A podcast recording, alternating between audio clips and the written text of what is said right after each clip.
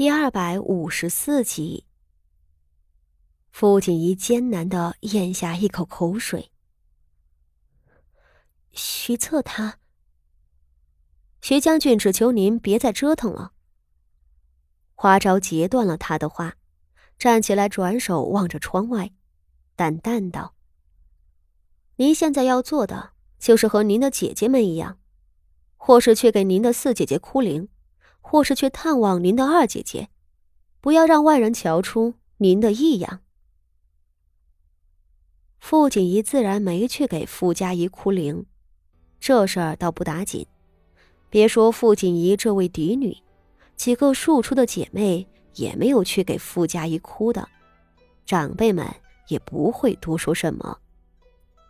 但他还是按照花招的建议，去了傅柔仪的院中探望。当然，花招是跟着一同去的。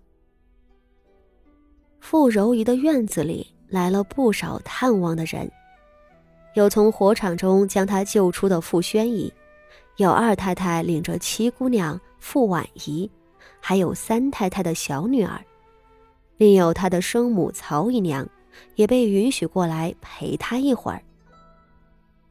傅柔仪刚刚醒过来。正睁着一双惊恐而麻木的眼睛看着四周。他是一路被抬回来的，又请了郎中来瞧。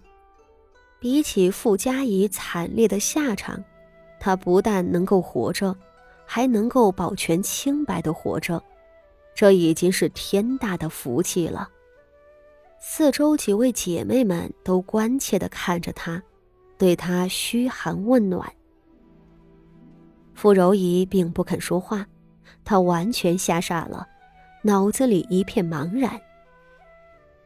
二姐姐，你别害怕，你看，你能从火场里活下来，岂不是正应了那句“大难不死，定有后福”？傅宣仪温和的握着她的手指，劝慰道：“二姐姐，你要想想四姐姐啊，四姐姐被烧死了。”你却还活着。傅宣仪的话意有所指。真正令傅柔仪心神崩溃的，不是那场大火，而是梁敬忠和傅家仪对他的侮辱。他在火场中被浓烟呛得晕了过去，但他早就被凌辱的心存死志。在听到傅家仪的死讯后。他果然神色一变，竟猛地从床上坐了起来。四妹妹，四妹妹被烧死了。他紧紧抓着被子，瞪大了眼睛，问道：“真的吗？这是真的吗？那那连公公……二姐姐，你和四妹妹两人去牡丹园赏花，四妹妹不慎推倒蜡烛，引燃了小院。”你和四妹妹都被困在火场，只是你福气大，这才活了下来。傅宣仪立即打断了他的话，更紧的握住他的手刀。二姐姐，你清醒一点，一切都过去了。什么梁公公，你怕不是被吓坏了，竟说起胡话来了？傅柔仪愣愣的看着他。许久，他突然爆发出一声悲切的哭嚎，随后将头埋在傅宣仪的怀里，大哭起来。一旁坐着的曹姨娘早已哭得上气不接下气，哀哀的道：“ 我可怜的孩子啊！”傅柔仪哭得惊天动地。傅宣仪倒也稍稍放下心来，能哭出来总比傻愣着强。这么哭了半晌，傅柔仪抬起一张泪痕遍布的面孔，喃喃道：“一切都过去了吗？”傅宣仪重重的点头。傅柔仪一抽一抽的啜泣着，都有些上不来气了。他低头看着自己的衣裳，再用手去摸自己的脸，那是被梁锦忠糟蹋过的地方。他想，他是不是应该庆幸梁锦忠只是个太监？若他是个正常的男人，自己这会儿早被破了身子。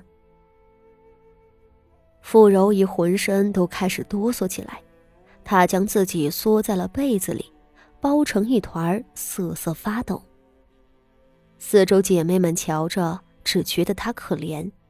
曹姨娘更是扑上来抱住她，一同痛哭。傅锦仪静静瞧着，心里也有些唏嘘。傅柔仪难道是做错了什么？所以才要被一个太监糟蹋吗？不是的，他没有做错任何事，他唯一的错误就是自身的软弱，他没有自保的手段，所以才会落到今日的局面。他今日能够得救，还是他运气好，可日后呢？等他出嫁后到了婆家，又该怎么办？傅锦仪暗自摇头：“女人啊，自个儿没有能耐，早晚是不成的。她可不认为傅柔仪将来的路会顺畅多少。”从傅柔仪的屋子里出来时，已经是黄昏时分了。原本她不想待这么晚的，是形影不离的花招不肯放她走。直到傅宣仪等几个姐妹。也打算告辞时，他才能跟着一块儿回来。花招的意思是，在最近的五日之内，傅锦仪的行动必须和其余姐妹一致。这是为了彻底打消暗中的那些眼睛的疑虑。只是傅锦仪对花招的霸道感到非常的难以适应，他就没见过这样霸道的奴婢。只是再不满，傅锦仪都拧不过花招，确切的说是拧不过徐策。他开始怀疑，花招的存在根本就是徐策给他的惩罚。在这种煎熬的日子里，傅府上下自然也并不平静。傅家仪死的不是时候，冲撞了老夫人的生辰。也冲撞了傅锦仪和国公府的婚事。傅老夫人深以为傅家仪没福气、晦气，吩咐三太太草草应付她的丧事，也不必操办什么。三太太乐得清闲，不过是停灵了三日，就将傅家仪出殡了。下葬当日，前来吊唁的。也只有三太太领着大房的嫡子傅德明，也没有请高僧做法师。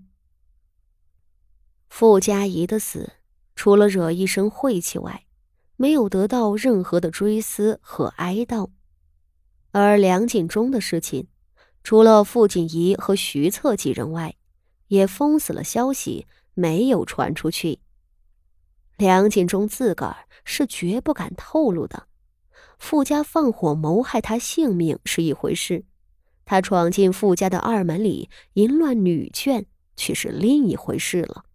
若是传出去，谁也讨不了好。而在傅家仪下葬之后，傅锦仪不敢耽搁，他必须要立即处理一个人，那就是傅妙仪。